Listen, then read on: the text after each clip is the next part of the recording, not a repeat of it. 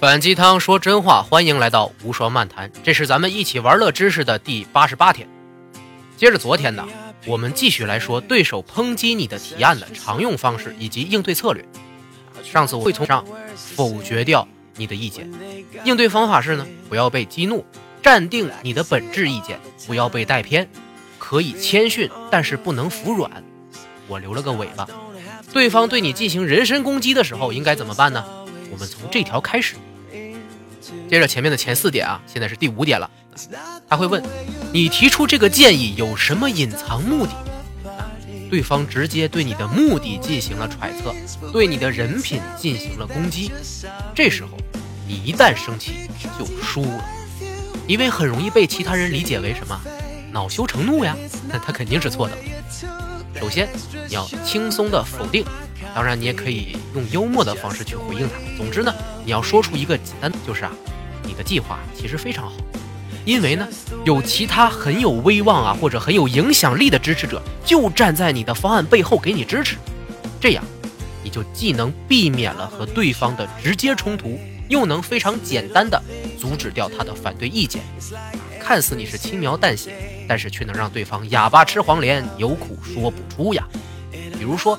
你可以回应，我并没有什么不可告人的秘密，而且我的方案得到了董事长的支持。你一定不是在说董事长先生有什么不可告人的动机吧？借由其他人的名望替你背书，是最佳的对付人身攻击的办法。哎，这个时候你的反对者也许会祭出另外一个计策，就是承认你说的问题确实存在，但是。你的方法不够好。既然想要扼杀新想法，那么你的反对者会根据你方案的漏洞，连续提出一连串问题。而且，因为是之前从没有尝试过的新想法，所以啊，大多数问题你可能无法立刻给予很好的回答。接下来就是第六条，他会问呢，发生这种情况怎么办？那如果那样怎么办？这就是一连串问题的开始。也许是公正的提出质疑，也许是恶意的刁难，但是在一个新想法出来的时候啊，很容易受到这样的提问。这个时候啊，不能正面的和对方进行冲突，因为很可能你自己也无法正面回答出完整的答案。所以，最佳的应对策略是呢，承认对方提出的问题很有见地，然后运用类比激起其他人的认同感。比如，你可以回应。所有刚刚浮现出来的创意都会有许多问题随之而来，这个我承认。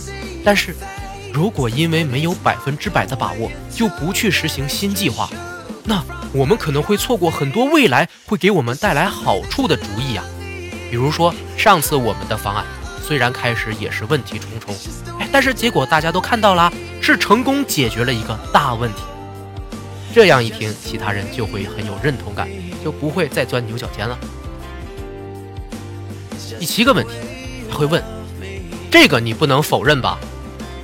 对方直接指出了一个明显的问题，然后就会试图根据这个问题来影响其他人拒绝你的提议，并且会直接让你本人无法拒绝这个问题的危害性。这很容易给你带来慌乱的心情，因为你确实不能睁眼说瞎话呀！你明明看到了这个问题，但却避而不谈。最佳的应对策略是呢？的确不会否认这个问题。但是，我以往的经历证明，我可以解决它。比如说，你会说：“嗯，您说的特别对，我也看到了这个问题所在。但是我并不认为这个是无法解决的。相反，我很有信心可以搞定它。我以前曾经处理过很多相似的事物，而且都得到了圆满的解决。这次我相信也不会例外。我会以一个专业的角度来向各位，它不是一个大问题。”第八条，他会说：“嗯，你的提议有这么多不确定性和风险，一定还不够完善。嗯，任何一个新想法都是不够完善的呀。那对方试图用一个常规解释、常规逻辑来拒绝你的想法，这本身属于循环论证，并不可取。那当然，你不能直接这么反驳啊。你的策略呢，应该是承认这个方案存在很多问题，但是呢，这也说明了这个方案的价值。”比方说，你这样说，非常感谢您指出了这么多的建议，我们会仔细研究并且解决掉这些问题。不过，这个方案之所以会有这么多的问题，恰好说明它应对的是一个足够复杂和困难的目标。这个方案的推行是有价值的。第九条，他会说，不先做 B 的话，不可能做 A，但是不先做 A，B，所以你的计划行不通。在一切都刚起步时，你的方案一定是不完美的啊！对方会拿着这个把柄来对你进行责难。所以你在对待这种问题的时候，一定要预先就准备好应对措施，并且还要借对方的口来帮助你补充自己的方案，还要夸赞对方补充了你的思考。你可以这样回应：您的质疑让我们更加明确了方向，非常感谢。不过您提出的 A 和 B 呀，并不一定是先后关系。我们其实早就考虑过这两个问题了，是可以同时推行的，所以并不会耽误。第十条啊，他也许会说，嗯，你计划中的 A 和 B 是不能共存的，你不可能两者兼顾。继续上一个问题后啊，对方就会怀疑了，并行解决问题的方式是否可行？你的应对策略就是表示理解，然后温和的解释这是错的。你可以说呀，比如说啊，你所说的价格和质量不能兼顾。我们找到了一个解决方式啊！您看，这个价格便宜，但是质量也有保障。我们确实找到了可以满足这种要求的产品，并且加入了我们的方案中，这就两全其美了。你也许已经注意到了，今天我所说的全部啊，对方针对你个人或者你的方案的漏洞攻击啊，最佳的应对策略就是理性的接受，温和的解释。但是有一个前提，就是。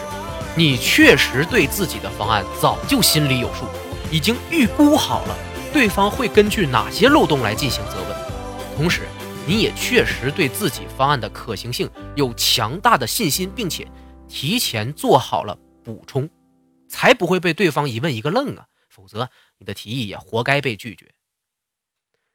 这些呢是微观上的问题，但是如果对方从宏观角度对你方案的意义进行了怀疑，该如何处理呢？我们明天再说。